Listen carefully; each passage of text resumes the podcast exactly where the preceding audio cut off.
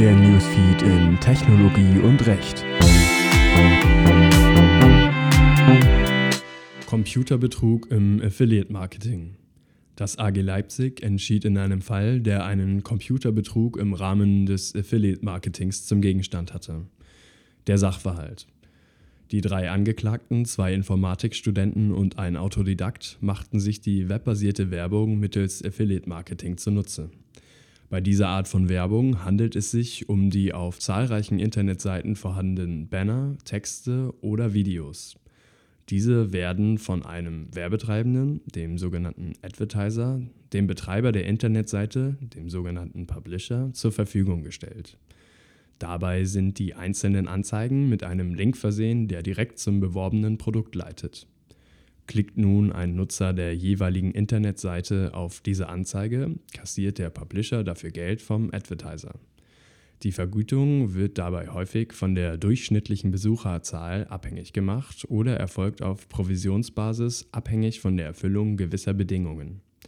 Zum Nachweis für die Erfüllung werden Cookies eingesetzt.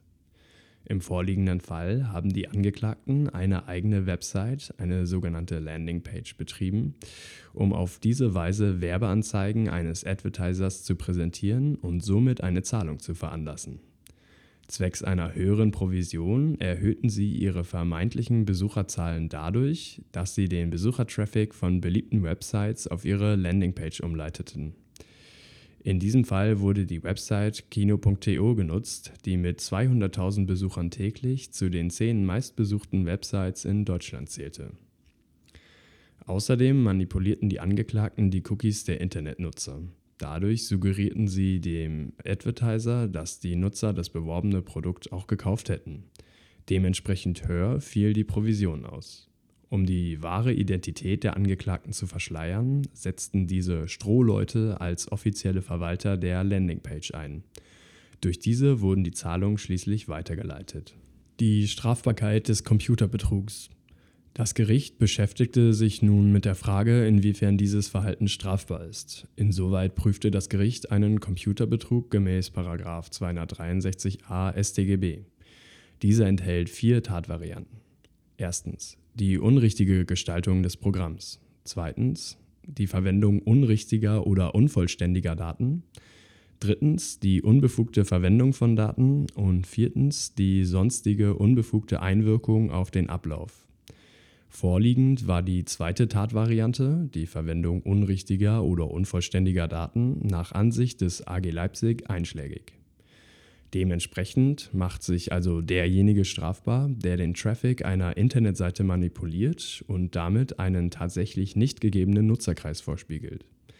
Ebenfalls strafbar ist die Manipulation von Cookies, wenn dadurch ein tatsächlich nicht gegebenes Surfverhalten der Nutzer suggeriert wird und somit über nicht erfolgte Werbemittelabrufe getäuscht wird. Fazit Affiliate Marketing ist im Internet das Mittel zum Zweck, wenn es um Werbung geht. Mehr und mehr gerät dieses Mittel jedoch in Verruf. Zwar wäre es an dieser Stelle falsch, der breiten Masse von Anbietern ein betrügerisches Verhalten zu unterstellen, allerdings ist die vorliegende Sache auch keine Ausnahme.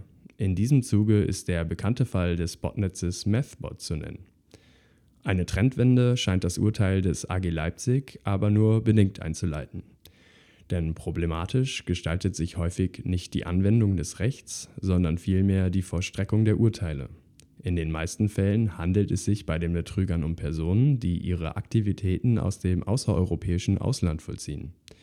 Insofern ist die Auslieferung bzw. Vollstreckung regelmäßig ungewiss.